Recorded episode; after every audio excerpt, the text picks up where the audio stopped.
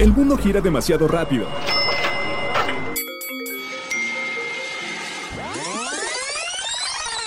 Mejor, tómate un break. La hora del break. Mucho hemos escuchado hablar de los alebrijes, de los chaneques, de la llorona,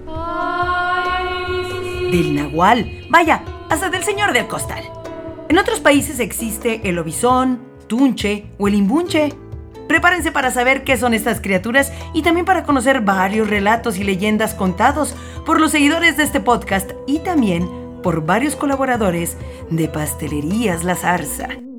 Soy Liz Gómez. Bienvenidos. La hora del break. Criaturas mexicanas. El nahual. De acuerdo con la cosmología prehispánica, al nacer una persona, también nace un animal, el cual se convierte en su protector y guía. El animal lleva por nombre Tonali o Tona, que es el espíritu animal de todo individuo. Ambos comparten entidad anímica, espíritu y destino, que por tal motivo, cuando la persona fallece, su Tona fallece con él. Existen personas que, por la fuerte conexión que tienen con su espíritu animal, poseen la habilidad de transformarse en este, incluso en cualquier otro animal. A estas personas se les conoce como nahuales. Ahora, nahual significa lo que es mi vestidura, oculto o disfraz. El perfume que traías puesto. Alebrije. Al ser parte del arte tradicional mexicano, se cree que regalar un alebrije ayuda a espantar a los malos espíritus de los hogares, especialmente aquellos alebrijes con un aspecto más monstruoso. Al mismo tiempo se consideran símbolo de buena suerte.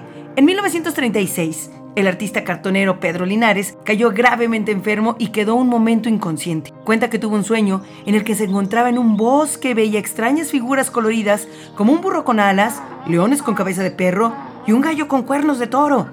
Estos animales gritaban la palabra ¡Alebrijes! Pedro Linares se recuperó de su enfermedad y decidió utilizar su talento como artesano y replicar las criaturas de su sueño. Y aunque en realidad los alebrijes surgieron en Ciudad de México, fue Oaxaca quien se convirtió en su mayor representante. Chaneque.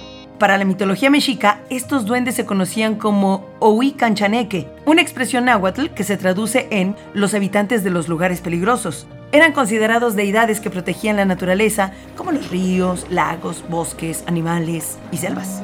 Estos protectores de la naturaleza están bajo el mando de Chane, un dios del agua y de la tierra que vive en el mundo subterráneo. Escúchanos por Anchor, Spotify, Apple Podcast, Google Podcast, desde tu celular, tablet, computadora y hasta en la tele de tu sala.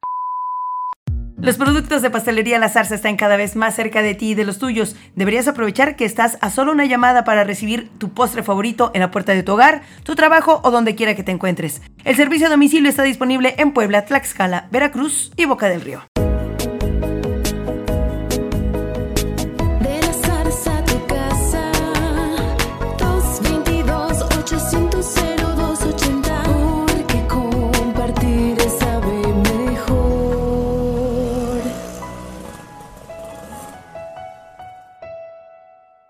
Una pausa está bien. Continúa la hora del break. En Pastelerías La Zarza ocurren cosas mágicas. Desde la creación de los pasteles más ricos hasta que se muevan solas las cosas. Mejor escuchen propia voz de los colaboradores de La Zarza las cosas fuera de lo común que viven aquí. Hola, ¿cómo están? Eh, mi nombre es Jonathan Escalona, soy el chef ejecutivo de Pastelería La Zarza. Y este, pues tengo aproximadamente ya más de 10 años aquí trabajando, eh, casi 11, y pues por el tiempo y la estancia que hemos estado pues trabajando aquí, laborando, la verdad es que nos han pasado algunos eventos un poco especiales, llamamos especiales porque de cierta manera este, son inusuales y tienen que ver con estos temas acerca de las apariciones sobre un ente o una figura que regularmente se hace presente aquí en la planta, ¿no? Hay algunas historias, pero la, principal yo creo que la recuerdo bastante bien porque hace ya más de unos cinco años estaba con una compañera que se llama Karina. Este, ella ya también tiene bastante tiempo trabajando con, con nosotros aquí en Pastelería La Zarza. Estamos en el área de proceso y justo ya era un poquito tarde para nosotros, eso de las 6, 7 de la tarde, y pasó algo inusual. Los dos estábamos platicando pues de frente a frente y de repente vi, yo vi como la filipina se le torció un poco por la parte de al lado y la jalaron, ¿no? Entonces, este, pues en ese momento nos quedamos, nos quedamos viendo los dos y ella me expresó, oye, ¿qué crees? Me acaban de jalar. Le dije, sí, yo vi cuando te jalaron. Literal, obviamente, pues yo estaba de frente de ella, no había nadie. Y este, y sí, sí, el movimiento sí fue muy marcado, ¿no? Entonces, esa ha sido como una de las experiencias que en lo particular a mí me marcaron un poquito porque fue un hecho que estuvo de frente y fue un hecho acompañado, ¿no? Porque luego llega a pasar de que, oye, yo vi a alguien, pero yo no lo vi, ¿no? Pero en este caso sí es, es una historia y un momento que lo vivimos dos personas. Entonces, pues una muy buena historia. Espero les haya gustado y les haya llamado la atención. Y tengan mucho cuidado que les jalen la filipina o las patitas en las noches. Hola, bueno, soy Tony, todos me conocen como Tony y ocupo el puesto de jefe de calidad. Entonces yo les voy a compartir eh, una historia que no me acuerdo exactamente en qué año fue, pero fácil tiene más de seis años. Eh, yo, yo he tenido la responsabilidad del control de plagas, entonces las fumigaciones se hacen por la tarde o por la noche, ¿no? Más o menos los horarios que se manejan son entre 6, 7 u 8 de la noche. Entonces era un sábado y vine a, a cubrir o la, la revisión de la sesión de, esta fumigación en toda la planta. Y bueno, lo que se hace es que las personas llegan, los del servicio llegan, y yo eh, iba a- con ellos para verificar que realmente estuvieran haciendo toda la aplicación de los productos, ¿no? Ha- Había una, una, una sensación particular. eh, yo desde el principio, cuando iba atrás del Señor, yo iba apagando las luces por cada zona que entrábamos. Entonces, eh, me pasó este efecto que apagabas la luz y como que avanzabas rápido porque yo sentía cierto temor, ¿no? Eh, y así, así fuimos al almacén, hizo la aplicación, iba yo apagando la luz, o sea, yo apagaba la luz y en ese momento pues impactaba ya la oscuridad y cer- cerraba la puerta y lo iba siguiendo por cada una de las zonas, ¿no? Eh, fuimos al almacén, nos fuimos al área de batidos, al área de hornos. Y justo en, las, en la parte en la que más me dio temor, y me dio muy- mucho como miedo, fue en la zona de inventario de pan. Cuando yo apagué esa luz, el señor particularmente avanzó más rápido. Entonces yo me quedé unos instantes como más sola, literal sola. Y allí fue donde fue mi mayor miedo porque yo sentía una mirada del- desde el túnel, o sea, desde arriba, pero yo estaba dentro de producción. Y me dio mucho miedo, o sea, yo, yo me sentía observada, ¿no?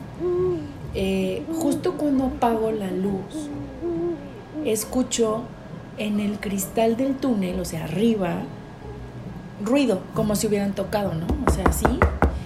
Y, y me espantó, o sea, yo, yo en ese momento sentí como frío caliente, frío caliente y mis pies así de corre, corre atrás del Señor. Eh, lo malo fue que no lo escuché solo una vez, lo escuché como dos o tres veces y cada vez más fuerte. Sin embargo, yo dije, no voy a voltear, obvio, no voy a voltear. Y me salí corriendo de esa zona hacia la parte de ensamble que todavía estaba iluminada. Este, el señor ya había empezado, entonces lo único que hice fue llegar y empezar a apagar luces, ¿no? Y, y seguirme atrás del señor. Para ese entonces yo estaba súper asustada, las, las piernas creo que me hacían como, como que me temblaban. Y yo no le dije nada al señor porque dije, obviamente no me va a creer o va a pensar, "Es esta, ¿por qué tiene miedo si aquí ando yo también, no? Eh, fue, fue, fue una sensación muy extraña, pero no dije nada, no le quise decir nada al señor. Yo creo que igual no le tenía mucha confianza. Entonces, después de terminar la zona de ensamble, nos dirigimos hacia acá, como abajo de las oficinas de calidad. Y antes la entrada estaba de este lado, donde está el consultorio de la doctora. Entonces, justo subo las escaleras de aquí de calidad y veo parado aquí a Salvador. ¿No? Este, él había llegado en, este, en ese momento. Cuando yo empecé la fumigación, solo estábamos el señor y yo, y a lo mejor un vigilante, pero nada más. Entonces, la verdad, cuando vi a Chava, dije, ay, Dios mío, o sea, sentí un alivio, un alivio, y lo abracé y le dije, Chava, no puedes, no, sabes lo que me acaba de pasar. Y él me abrazó, pero yo estaba súper espantada y me abrazó y se me quedó viendo muy extraño, ¿no? Este, yo, es que chava, estaba allá adentro y entonces me tocaron las ventanas del túnel y no sé qué, y él me veía así fijamente y yo así de chava, ¿qué te pasa? Y me dijo, discúlpame, fui yo. o sea, en ese momento ya no lo quería abrazar. yo dije, ¿qué? Y me dijo, discúlpame, es que fui yo, entré por la puerta, vine a cerrar la fábrica porque pongo la alarma, antes no había turno nocturno, y obviamente subió, o sea, pasó al túnel y me vio. Y me, y me quiso saludar y me tocó los cristales. O sea, yo obviamente le dice, yo te estaba observando y te toqué el cristal para que voltearas. Dice, pero fue en el momento en que te vi correr y dije, ay, no, creo que la espanté. Héctor Gamboa Sánchez, auxiliar de embarques. Cuando una vez me tocó estar en el tercero, se prendieron las luces de una camioneta. Sí, de la nada. Y después, este, mi jefe Jesús checó las cámaras y se ve cómo se prenden las luces. Fermín Rugerio Cisneros, soy jefe del área de almacén. Una de las historias que, de lo que frecuentemente pasa en el área es que se puede escuchar que, que se mueven las cosas sin que pues haya alguien más en el área, ¿no? O sea, de repente puedes escuchar que se están colocando pat- este bultos. Normalmente nosotros apaleamos bultos para sacarlos al, al área de producción, pero pues es extraño que mm, por lo general pasa en tercer turno o en segundo turno. Es extraño que se escuche como si estuvieran acomodando los bultos como para sacarlos, vas y te asomas y no hay nadie. Entonces, pues ya te quedas como con la sensación de porque se escucha, ¿no? Muchas veces tratamos de darle una lógica que pensamos que es algún ruido que se que se queda atrapado por lo mismo de, del hueco del espacio, pero también se escuchan los patines. También se escucha que hay se escucha el movimiento que se hace cuando se acomoda un patín en una tarima, tal cual. Vas, te asomas y no hay nada. La última vez que les pasó algo a los chicos o a uno de mis compañeritos almacenistas es que en el cuartito donde trabaja normalmente Fer, en, el- la parte de velas, nos comenta que vieron una persona, que, que vieron a alguien vestido como de uniforme eh, blanco, o del normal, y que andaba adentro, que se que abrieron para ver qué era eh, o quién era el que estaba y pues no era nadie. De hecho, nada más había dos personas en ese momento en el área. Siempre hay una sucursal de Pastelerías La Zarza cerca de ti. Búscala en Puebla, Tlaxcala, Morelos, Hidalgo, Veracruz y Ciudad de México. Estamos en plena temporada de Día de Muertos, de cosas que nos encantan a los mexicanos y de mucha tradición. Así como el pan de muerto de Pastelerías La Zarza, que es un pan de temporada elaborado a base de mantequilla y aromatizado con esencia de azar, decorado con forma de esqueleto, disponible en varios tamaños. Pan de muerto con azúcar grande, pan de muerto con ajonjolí grande y también el paquete individual con seis piezas mixtas. El pan de muerto está disponible en los meses de octubre y noviembre. Sigue a La Zarza en sus redes sociales, Facebook e Instagram. Pastelerías La Zarza. Y no solo en México tenemos duendes, hombres animales o mujeres buscando a sus hijos. En otros países tienen sus propias leyendas y criaturas.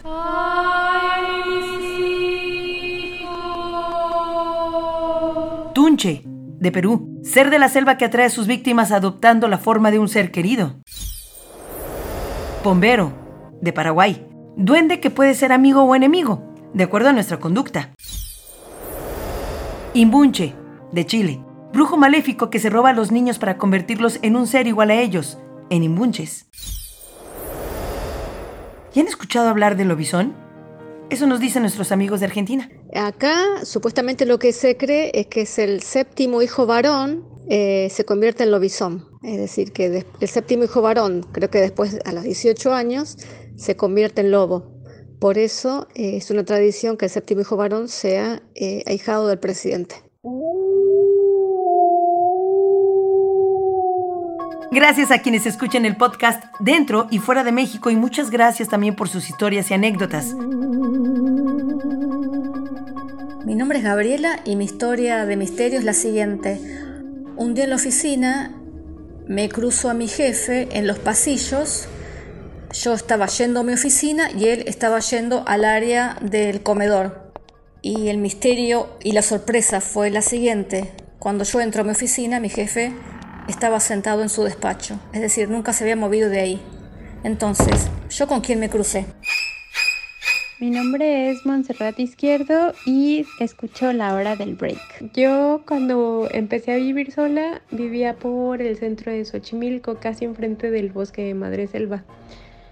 Y en una madrugada, como a las dos y media, escuché eh, como si fuera atravesando la calle un coche descompuesto, como si se le hubiera descompuesto la balata, no sé, o sea, un ruido así como muy agudo. Entonces me, me desperté y todo, pero pues ya dije, ahorita pasa el coche. Y total que pasó mucho tiempo y dije, no, ya, ya hubiera cruzado la calle. Entonces en eso escuché como mucho aire, bueno, empezaron a ladrar los perritos y se empezó a escuchar como un... "Ay". Y dije, no manches, es la llorona. O sea, así, luego, luego pensé, es la llorona. Y ya entonces me metí abajo de las cobijas, dije, no, no pasa nada, no pasa nada, no pasa nada. Y al otro día le conté a mis vecinos y me dijeron, sí, aquí se escucha casi todas las noches. Eh, nada más pon un vaso de agua cerca de la ventana o deja la ventana cerrada porque si no, sí la escuchas y cosas así. Y ya fue lo que me pasó, me espanté mucho, solo me ocurrió esa vez. Desde esa vez ya nunca dejé ninguna ventana abierta y ya. Hola, saludos a la hora del break. Yo soy Moni, vivo en Medellín, Colombia y esta es mi historia. Resulta que cuando yo estaba, vivía pues en la casa pues donde crecí, yo me acostaba por las noches y llegaba pues como, como ese punto del sueño donde estaba uno como entre despierto y dormido. Sentía que me abrían la puerta y se sentaban en el borde de la cama.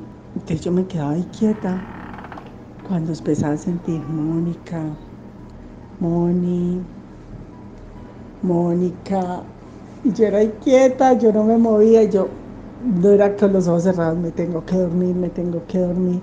Y había noches, o sea, eso era todas las noches, o sea, no era agresivo, pero sí era muy miedoso. Y había noches, yo no sé, pues como específico, porque que me movía como, como, oiga, le estoy hablando, y yo, no, déjeme dormir. Muerta del susto, me metí abajo así de las cobijas. Pues la historia que yo tengo que contar es que en mi casa se prendía solita una televisión que estaba en el pasillo. Se prendía todos los días, como en la tarde noche, y había que irla a apagar. Ya no se volvía a prender. Yo pienso que era mi abuelita que prendía la tele porque quería ver sus novelas. Y ya, cuando la tele se descompuso, ya nunca más ninguna tele se ha prendido sola, solo esa. Sigue disfrutando de la hora del break. ¿Despiertas a las 3 de la mañana? No, no te preocupes. No es la hora demoníaca ni tampoco una conexión celestial. Según Gema Sansa, neuróloga de Ad Salutem, Instituto del Sueño, no dormimos de la misma manera durante toda la noche. La primera mitad lo hacemos con más porcentaje de un sueño más profundo y reparador para el cuerpo. Y la segunda parte con uno más frágil, por lo que tendemos a despertarnos un poquito más en la franja horaria de 3 a 5 de la mañana. Yo soy Liz Gómez, muchas, muchas gracias por escuchar este episodio, gracias a todos los que participaron con sus historias, con sus anécdotas, con sus relatos. Muchísimas gracias por ser parte de la hora del break. Hasta la próxima. Pasteles para compartir. La vida es para convivir. Si lo compartes, te va a gustar más. No decimos adiós, solo hasta la próxima hora del break.